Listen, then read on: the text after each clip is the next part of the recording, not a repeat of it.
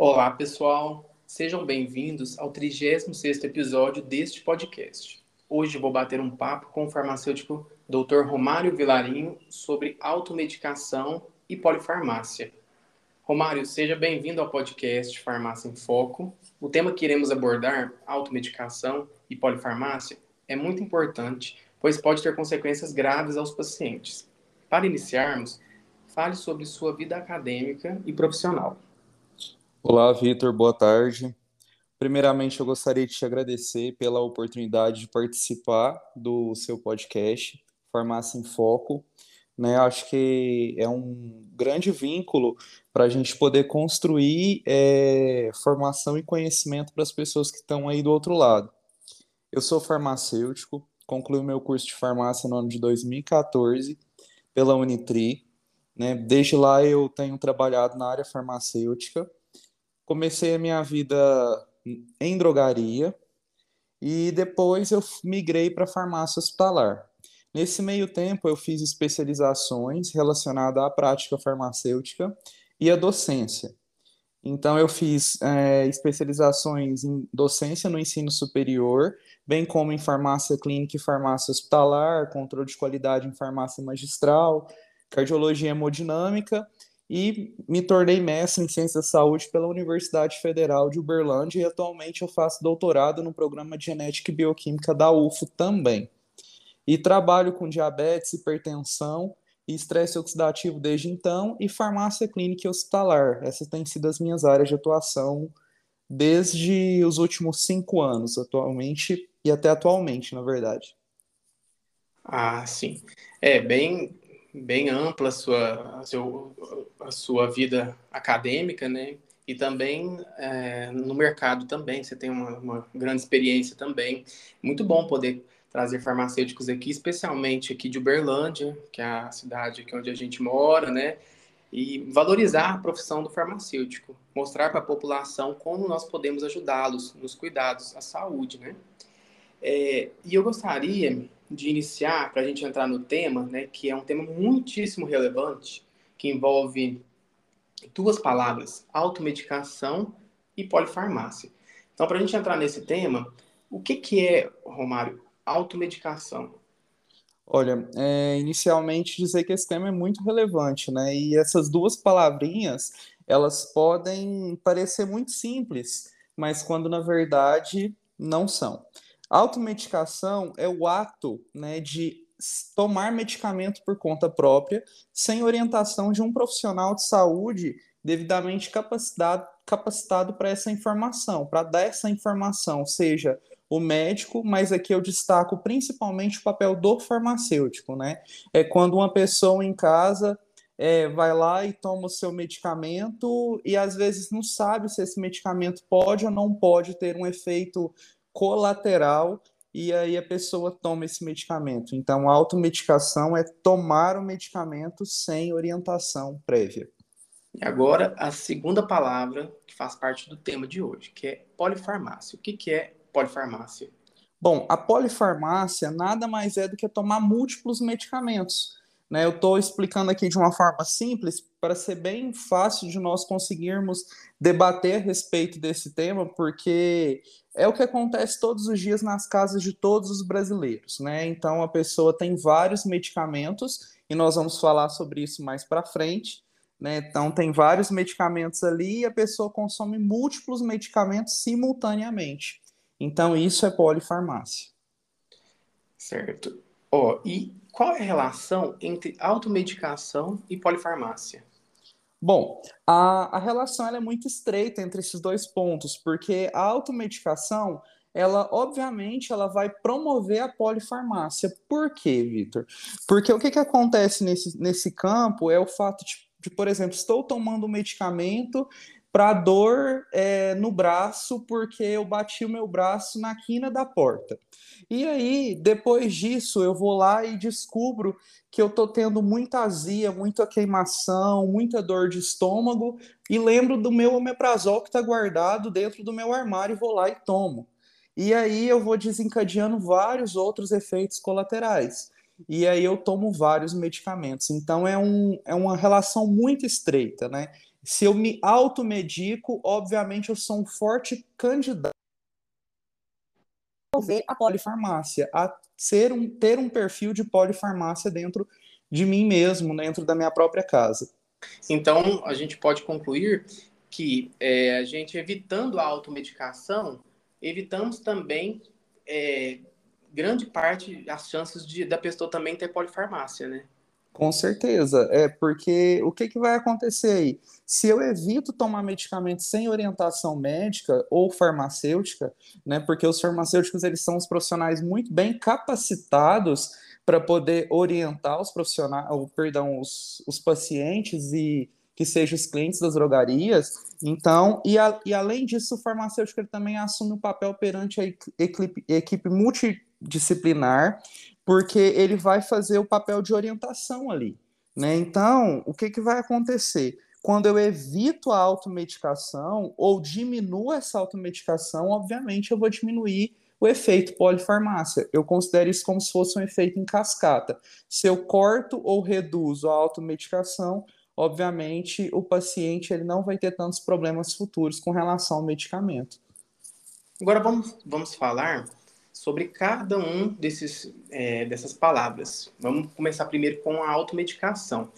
Você acha que a automedicação tem como uma de suas causas a ansiedade, tendo em vista que a vida atual, principalmente por causa da internet, tem nos deixado ansiosos e imediatistas? Ah, ah com certeza, eu acredito que sim. Porque, veja bem, a gente sente uma dor por exemplo, ah, senti uma dor de cabeça. Eu já quero tomar um medicamento o mais breve possível para poder melhorar aquela dor de cabeça. Isso nada mais é do que ansiedade. Mas, pensando não só na dor de cabeça, mas em outros tipos de dores que nós estamos comumente submetidos no dia a dia, numa situação estressante, né? As pessoas que vivem em grandes centros urbanos e, e também que vivem numa rotina de estresse maior, a pessoa vai sim querer resolver o seu problema de forma rápida, ou porque ela não tem tempo né, para ter aquele desenvolvimento daquele problema e solução, ou sim pelo fato do fator, da, do fator emocional atrelado ali. A ansiedade é um dos grandes problemas que nós estamos tendo no, no tempo vigente.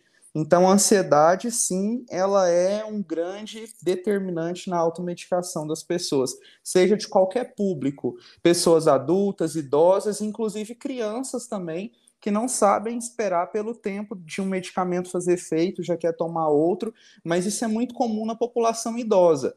Um idoso, quando ele está com a pressão alta, por exemplo, ele quer que essa pressão estabilize rápido. E aí, nessa ânsia dessa pressão estabilizar rápido, ele quer tomar um, dois, três medicamentos. E isso pode trazer efeitos muito graves depois. É, e você citou o exemplo da, da hipertensão arterial. Na hipertensão arterial, tem combinações de antihipertensivos que são totalmente contraindicadas, né? E o idoso, muitas vezes, não tem essa informação e combina esses medicamentos e pode ter um efeito colateral é, grave, né? Com certeza, com certeza. Isso não, isso não é satisfatório, né? Então, o que, que acontece? A nossa população né? Eu falo a nossa, baseado no nosso país, nas estatísticas que nós temos, ela é muito carente dessas informações. Né? Então, se nós tivermos profissionais farmacêuticos devidamente capacitados nessa base, nessa ponta, para poder atuar no segmento da atenção farmacêutica, na atenção primária à saúde, obviamente nós vamos reduzir muito essa automedicação e bem como os efeitos colaterais medicamentosos, que é muito sério. Na atenção farmacêutica, né, nós costumamos utilizar um termo muito comum, que é o uso racional de medicamentos, né? Então, o que, que acontece? Essa orientação farmacêutica, ela é muito é, importante para que essa pessoa que está tomando medicamento ou não se automedique ou não se automedique em grande quantidade né, e tente controlar essa ansiedade pela melhoria dentro do processo de cura, né, ou de melhoria dos sintomas a qual ela está submetida naquele momento. Certo, o Romário. E falamos aí da ansiedade, mas além dela, a, a facilitação do acesso aos medicamentos também é uma importantíssima causa da automedicação. Eu gostaria que você falasse sobre, sobre isso, sobre a facilitação do acesso aos medicamentos. Ah, com certeza. Eu acredito que essa facilidade no acesso medicamentoso hoje em dia é muito grande e possibilita, assim, absurdamente o crescimento da automedicação. Se você parar para poder observar, quando você chega na fila da farmácia, principalmente nessas farmácias maiores, os medicamentos não tarjados, eles estão todos do lado de fora.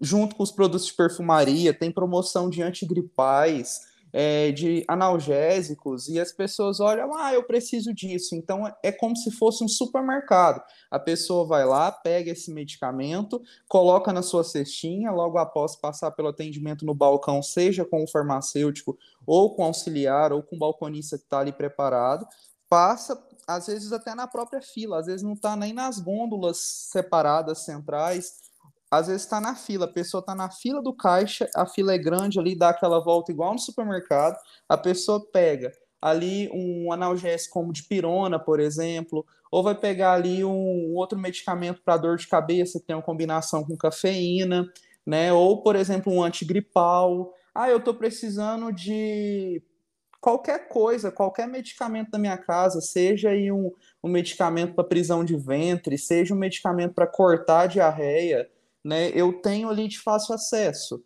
né, para é, sachês de antiácido. Então, essa facilidade realmente ao medicamento fez com que as pessoas tivessem muito o processo de automedicação, bem como mais para frente nós vamos falar, a polifarmácia.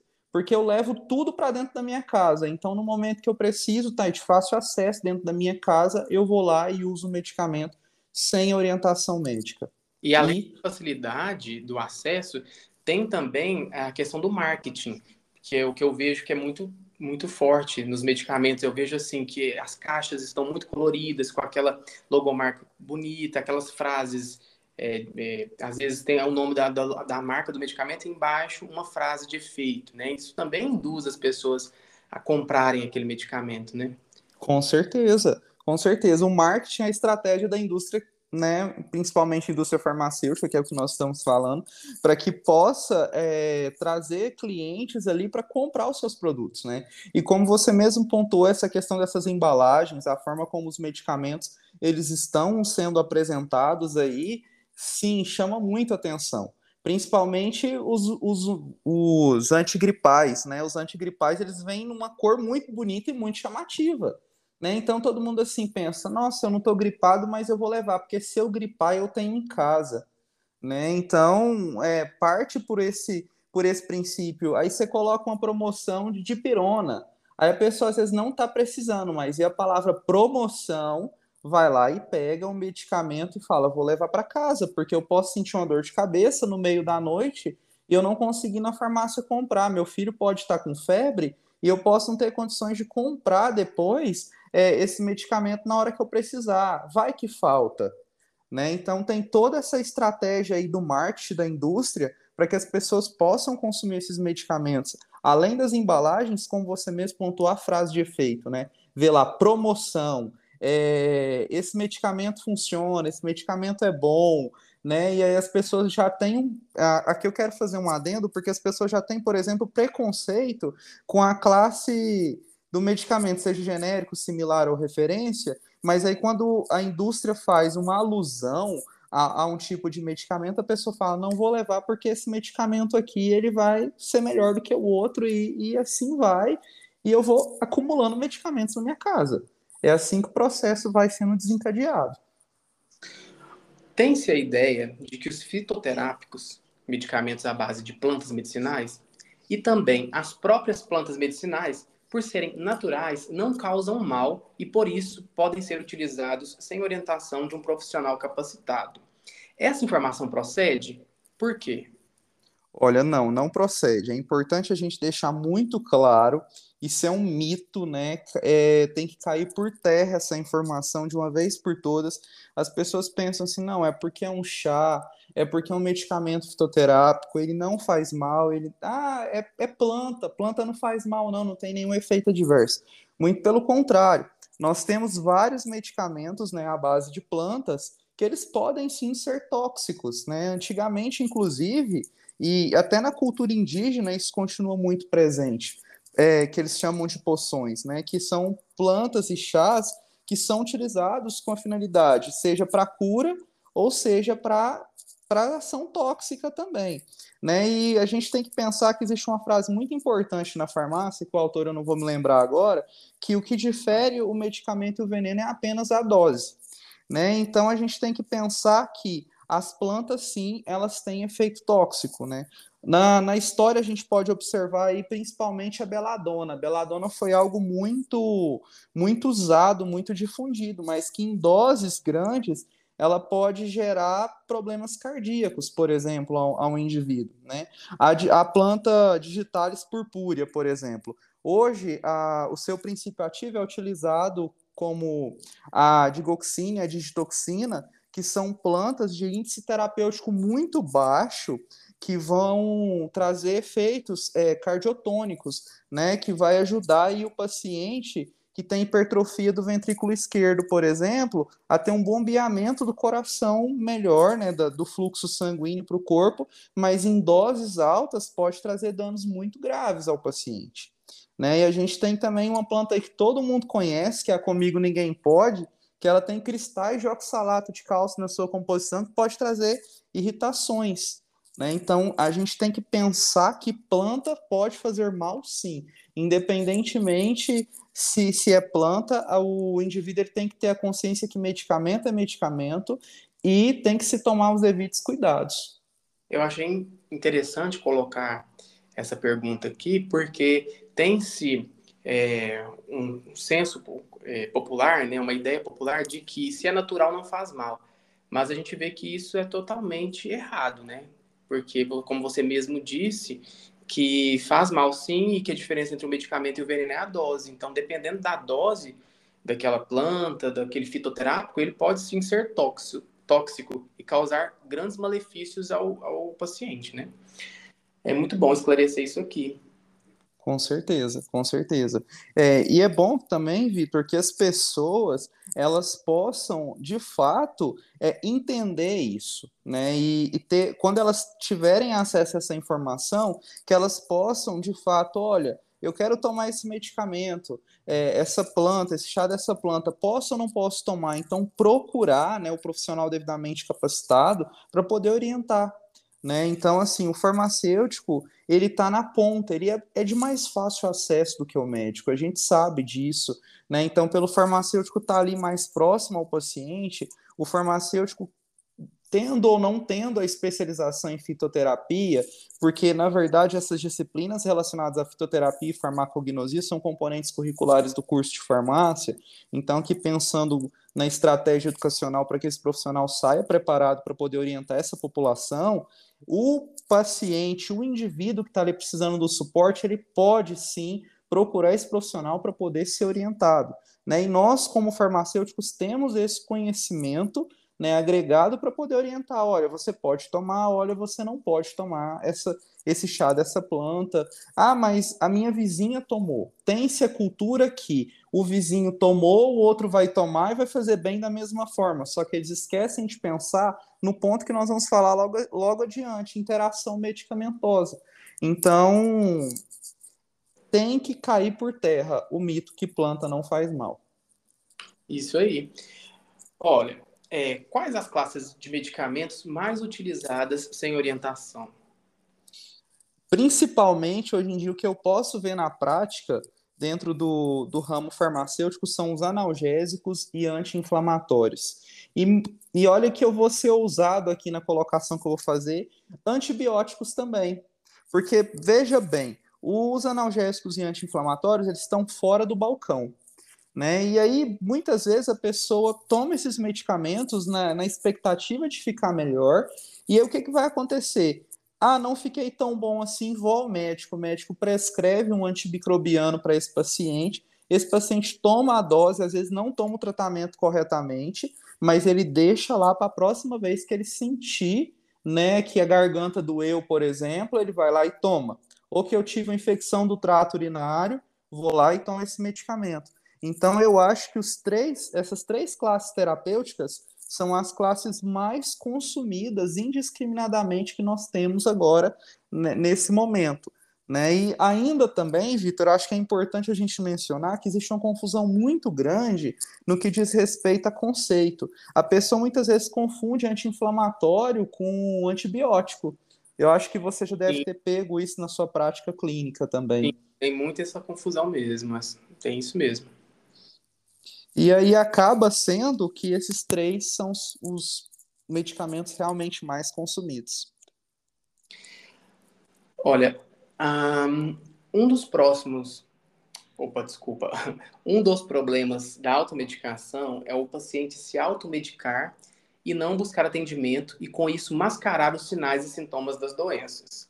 É possível fazer uso de medicamentos, por exemplo, para dor, que é um dos que mais saem, né, os analgésicos, de forma segura, sem mascarar um problema de saúde?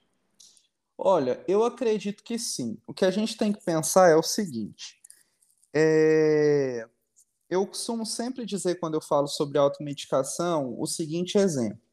Eu tive um dia estressante no trabalho hoje, né? Por exemplo, eu tive um dia muito agitado, acordei muito cedo, vou, vou para o trabalho e de repente alguém é, bate no meu carro, chego atrasado no trabalho, é, depois tem um dia com muitas coisas me sobrecarregando ali, enfim. Cheguei no final do dia, vou para minha casa com a dor de cabeça tremenda.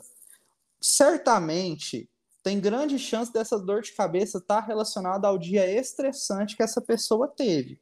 Vou lá, tomo, por exemplo, um, um analgésico e, e um relaxante muscular e vou me sentir melhor. Porém, se esse fato se repetir, por exemplo, no dia seguinte, pode ser que não esteja atrelado ao fato que aconteceu anteriormente. E aí sim, eu preciso de ser rápido, né? Baseado na, numa frase muito interessante aí da economia que é R pouco, R rápido e R barato. Então eu preciso de ser rápido e procurar um profissional de saúde né, seja o farmacêutico ou o médico, para poder me orientar o que eu devo fazer para poder tomar um medicamento acertado e não ficar mascarando sinais e sintomas, porque a partir do momento que o primeira, a primeira dose do medicamento que eu utilizei, ela não foi suficiente para resolver o meu problema, então obviamente o meu problema não era aquele que eu imaginava ser. Certo. É, é então as pessoas ficarem atentas à, à persistência, né? Desses sinais e sintomas. Se for algo que está persistindo, então você tem que ligar a luzinha amarela. Opa, tem alguma coisa de errado aqui, né?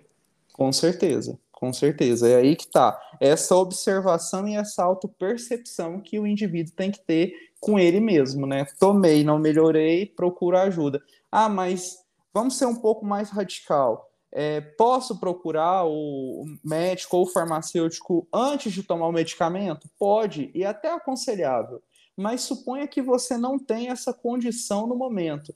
Aí você toma o medicamento, mas fica atento.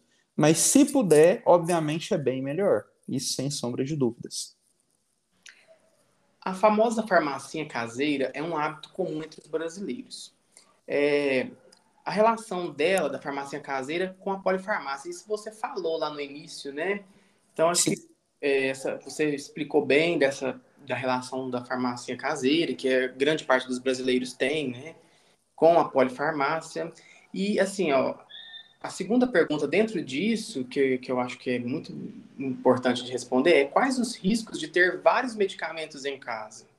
Olha, os riscos de ter vários medicamentos em casa é o que a gente citou anteriormente, são as interações medicamentosas. As interações medicamentosas elas podem ser tanto benéficas quanto maléficas. Né? E aqui eu vou trazer um exemplo de uma interação medicamentosa positiva e de uma interação medicamentosa negativa para a gente poder esclarecer melhor o porquê não se ter vários medicamentos em casa e ao mesmo tempo não consumi-los concomitantemente. Vamos pensar o seguinte: num caso que um paciente ele tem anemia ferropriva, que é uma anemia por deficiência de ferro, esse paciente ele precisa de tomar sulfato ferroso. Para que eu possa ir é, obter essa ação melhor do sulfato ferroso, é necessário que esse paciente ele esteja administrando vitamina C concomitantemente. Essa vitamina C pode ser a própria vitamina C comercializada em drogaria, ou pode ser também um suco de laranja, que a mãe pode preparar para o filho em casa, ou até a própria pessoa adulta que tiver com anemia ferropriva. Isso é uma interação medicamentosa, porque a vitamina C é um antioxidante que vai inibir que esse ferro oxide e perca sua ação no organismo. Então, isso é uma interação medicamentosa positiva. Porém, a partir do momento que eu tenho outro tipo de interação, já não é legal. Como, por exemplo, uma mulher que faz uso crônico, né? Crônico porque é contínuo, na verdade, a palavra mais apropriada, contínuo, de anticoncepcional. Teve uma infecção do trato urinário, que isso é muito comum nas mulheres, né, que têm uma vida sexual ativa ou que é usa da né? anatomia, né, na anatomia do, do aparelho é, urinário também é muito suscetível à infecção também, né? Com certeza. A anatomia da, do trato urinário feminino, né, da mulher, e bem como também pode estar relacionado, né, à, à vida sexual mais ativa, que ah. aí ela toma esse medicamento, né, e quando ela toma esse anticoncepcional, ela está lá usando o medicamento normalmente. Tomou o antimicrobiano, o que, que vai acontecer? A, vai haver um corte, né, a gente fala de corte, mas na verdade não é bem isso que acontece, mas vai haver uma redução significativa desse efeito anticoncepcional. Isso é a interação medicamentosa que a gente, se a mulher, na verdade, não é se a mulher, né? É, é uma interação medicamentosa que faz mal, é uma interação medicamentosa negativa, porque independentemente se ela quer ou não quer a gravidez, o, o medicamento ele vai fazer o seu efeito, né? Que vai ser é, livrar ali o trato geniturinário da infecção, porém ele tem uma interação na, na microbiota intestinal com o anticoncepcional. E havendo essa interação medicamentosa, o anticoncepcional perde seu efeito e a mulher fica susceptível à gravidez. Então, o grave problema da polifarmácia é usar medicamentos indiscriminadamente, fazendo com que potencializa as interações medicamentosas e os problemas relacionados ao uso de medicamento, que nós chamamos de PRM.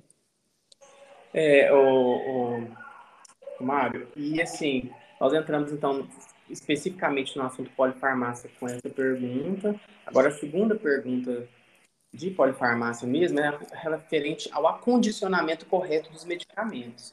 Então, o acondicionamento correto, pessoal, é muito importante para garantir a eficácia e segurança é, e qual a forma correta de acondicioná-los em casa? E eu, eu vou acrescentar nessa pergunta o seguinte, porque eu já vi pessoas guarda, é, falando que guardam medicamento no banheiro, é, guarda, é, às vezes, num lugar que bate sol, entendeu? Não tem essa preocupação. Então, eu queria que você falasse dos, dos, a forma correta de acondicionar. Sim, com certeza. Isso que você disse sobre acondicionar medicamentos é muito interessante e chega até a ser cômico em alguns momentos, porque os próprios filmes, muitas vezes, eles mostram a, a pessoa pegando o medicamento no armário do banheiro, né? E acaba induzindo as pessoas a fazerem esse hábito. Eu já vi medicamentos também acondicionados nas cozinhas, né? E assim, principalmente dentro da minha família mesmo. Aí eu falo, não, gente, vamos retirar esses medicamentos daqui. De modo geral, os medicamentos eles devem ser acondicionados no local que esteja ao abrigo da luz, do calor e da umidade. Então, esses medicamentos não é interessante que eles fiquem colocados em uma caixa ou em, uma, em, uma, em um local que o sol bata ou incida diretamente sobre aquela parede. Né? Já é o primeiro fator. Um local que não tenha umidade. Cozinha e banheiro são locais de alta umidade e de alta temperatura também. Cozinha tem uma alta temperatura por conta do fogão, do forno. Banheiro também pode ter uma alta temperatura. Se for um dia mais frio, por exemplo, a pessoa resolver tomar, tomar banho em um chuveiro quente, fechar a janela do banheiro, fechando a porta, obviamente a gente vai ter uma umidade um calor muito grande naquele local. A gente sabe que calor, umidade é propício ao desenvolvimento microbiano e bem como também a, a afetar as características é, físico-químicas daquele medicamento. Então, o medicamento ele vai perder a sua estabilidade. De modo geral, eu aconselho as pessoas, quando possível e se possível, se a parede do guarda-roupa for uma parede que não pega sol, colocar o medicamento dentro da, de uma caixa apropriada dentro do guarda-roupa Porém, se for uma parede que pega sol, colocar numa parede que não pega sol e que e se o seu quarto também for um local que não tem umidade e nem calor excessivo. Se for uma parede, por exemplo, propícia também à infiltração, alguma coisa nesse sentido, a depender da, da condição da pessoa, mudar o local de guarda do medicamento. Certo. É, com o aumento da expectativa de vida, aumenta também o surgimento das doenças crônicas e, com isso, a necessidade de usar medicamentos. É, eu, na minha prática, já vi muito, é muito comum ver a receita, lá na, na receita do paciente idoso, tem lá remédio para hipertensão, remédio para insuficiência cardíaca, diabetes, é, e depois disso um omeprazol, que já é para tratar um efeito colateral desses medicamentos que afetam o estômago. Então já toma um protetor gástrico, que é o omeprazol. Então assim, na população idosa é muito forte a polifarmácia, né? Então assim, como que a gente evita é, é quais os riscos, na verdade, quais os riscos dela especificamente para a população idosa? Então, os riscos são altíssimos. Eu posso dizer que essa população idosa ela tá, realmente está muito susceptível a, a riscos dentro da polifarmácia. Por quê? Pelo fato mesmo de tomar vários medicamentos. Um idoso, ele vem aí, hoje em dia, por mais que a expectativa de vida tenha aumentado de forma significativamente, isso é muito bom, mas existem muitos idosos que, mesmo com a expectativa de vida alta, a qualidade de vida não é tão favorável se toma muito medicamento, né? Então, às vezes, como você mesmo pontuou, medicamento para hipertensão, medicamentos para diabetes, aí às vezes toma um medicamento aí para outra patologia, seja insuficiência venosa, né? E aí vai, vai, vai tomando vários medicamentos. Toma, não toma só dois medicamentos, só um de manhã e um de noite, por exemplo. Aí pode tomar também medicamento para ansiedade, medicamento para depressão. Então vai virando ali, tipo assim, um mix medicamentoso mesmo.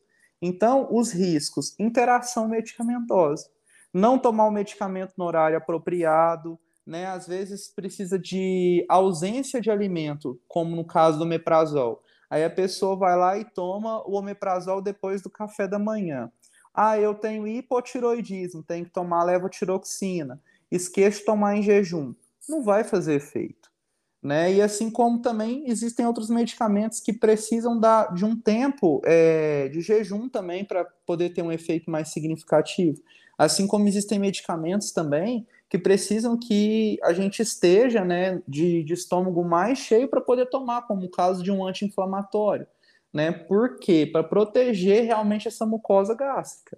Então, um dos grandes riscos dessa polifarmácia, principalmente no público idoso, é a interação medicamentosa né? E, e, pode não ficar só nessas interações medicamentosas mais simples, né? Existem interações medicamentosas severas, como por exemplo o uso concomitante de AS, né, ácido acetilsalicílico e varfarina, por exemplo, e silostazol, e, e que seja um clopidogrel, por exemplo, isso vai aumentar a chance de sangramento. Então, essa pessoa tem que ter aí uma atenção maior com é, consigo mesmo, né? Na hora de, por exemplo, vai fazer alguma coisa para não correr o risco de se cortar. cortar. E a gente sabe que idosos, principalmente, estão em uso desses medicamentos com mais frequência.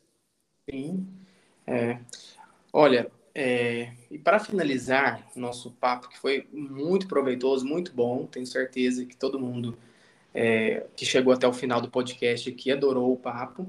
Olha, como o farmacêutico pode auxiliar o paciente para evitar tanto a automedicação quanto a polifarmácia? Bom, a gente sabe que um dos papéis do farmacêutico é promover o uso racional de medicamentos, né? Então, o que, que acontece? Eu acho que o farmacêutico ele tem que atuar na linha de frente, junto com a equipe multidisciplinar, para poder garantir com que essas pessoas, com essa população, principalmente na atenção primária, a atenção primária tem um foco mais para promoção da saúde e prevenção de doenças, ele atuar no cunho orientativo, né? orientar essa população realmente a como usar esses medicamentos e, além disso, não só como usar esses medicamentos no dia a dia, né? É, orientar a não utilizar medicamentos é, que no uso de automedicação mesmo. Olha, senti isso, eu preciso de identificar, eu preciso de procurar ajuda, eu preciso de tomar o medicamento, mas com orientação clara. Então, olha, o farmacêutico Vitor, farmacêutico Romário, né? Eu, eu tive um dia estressante. É, hoje vou tomar esse medicamento aqui, mas e se porventura essa dor de cabeça ela for sinal de alguma outra coisa? Né? Então, o farmacêutico ele pode promover grupos, né? Eu, eu digo muito atenção primária, porque eu acho que é o, o berço aí para a gente poder produzir né, a, a saúde, mesmo, perdão, promover a saúde, né? Então, criar grupos no qual o farmacêutico orienta essas pessoas a identificar o que, que pode ser um sintoma apenas do estresse ou que pode ser, por exemplo, um sintoma de algo mais grave. Juntamente com a equipe multidisciplinar, é claro, o médico também, e outros profissionais ali que estejam engajados. E além do mais, eu acho importante também a gente pensar num ponto que pode ser até, obviamente, para um podcast futuro, caso a gente venha conversar sobre isso, é o descarte de medicamentos, né? O descarte de medicamento também é muito importante a gente falar também para essa população, porque muitas vezes as pessoas ficam guardando os medicamentos em casa, descartam de forma inadequada. Então, o farmacêutico também assume um papel muito importante no que tange a isso também. Tá desde o uso correto, a promoção do uso racional medicamentoso, bem como esse descarte, o fim desse ciclo medicamentoso. Ô Mário, é, eu quero agradecer novamente a sua participação. Esse bate-papo nosso aqui foi muito interessante, muito produtivo e muito esclarecedor.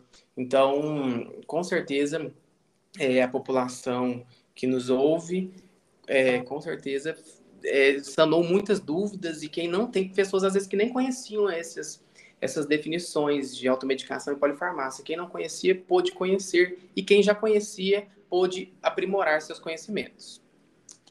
Obrigado. Eu que agradeço, Vitor.